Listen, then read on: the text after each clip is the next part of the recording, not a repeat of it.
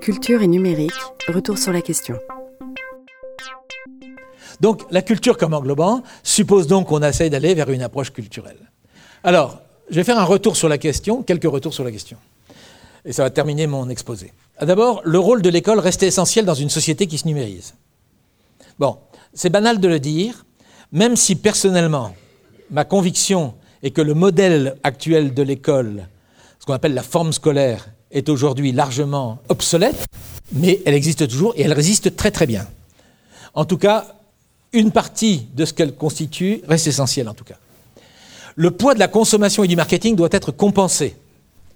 La question aujourd'hui de l'école, et elle est malheureusement très mal placée pour en parler, c'est compenser l'impact qu'a la consommation et le marketing sur les pratiques culturelles, sur la culture même des gens. Hein.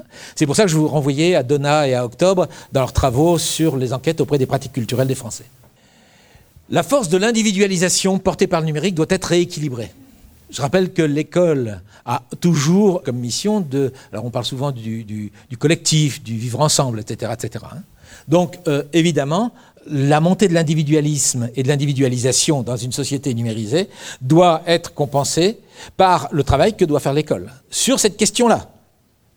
Et je ne suis pas certain qu'aujourd'hui, une certaine vision de l'élitisme scolaire euh, ne soit pas euh, en fait porteur des mêmes valeurs d'individualisation. Je suis très inquiet là-dessus personnellement.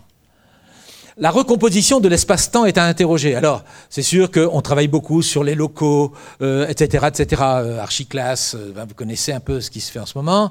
Et puis les tiers-lieux, les CCC, etc., etc. globalement, c'est la recomposition de l'espace-temps. C'est pas seulement des lieux, c'est pas seulement des. C'est intéressant qu'il y ait ces démarches-là, mais elles sont, à mon avis, à resituer globalement. Globalement, nous, sur le plan culturel, c'est la recomposition de l'espace-temps. Et puis, l'école, elle est invitée à conserver son rôle. Permettre à chacun de construire et de se construire, ça paraît banal de le dire, mais il faut le rappeler. Permettre à chacun, alors je le dis toujours, on n'est pas là pour faire du vivre ensemble uniquement, on est là pour faire société. Et si vous faites des recherches, j'en ai fait quelques-unes sur l'histoire de qu'est-ce que c'est que faire société, c'est à mon avis extrêmement important comme notion. Et puis l'école, elle doit permettre tout simplement, sur le plan culturel, d'aider à trouver la bonne distance. Et pour trouver la bonne distance, il faut travailler sur la culture. Et là, ce n'est pas forcément évident. Voilà, je vais vous remercier de votre attention et vous proposer éventuellement un échange avec euh, ceux et celles qui le souhaitent. Conférence organisée par la DAN de l'Académie de Lyon, Mad Max Éducation et l'Atelier Canopée 69 de Lyon.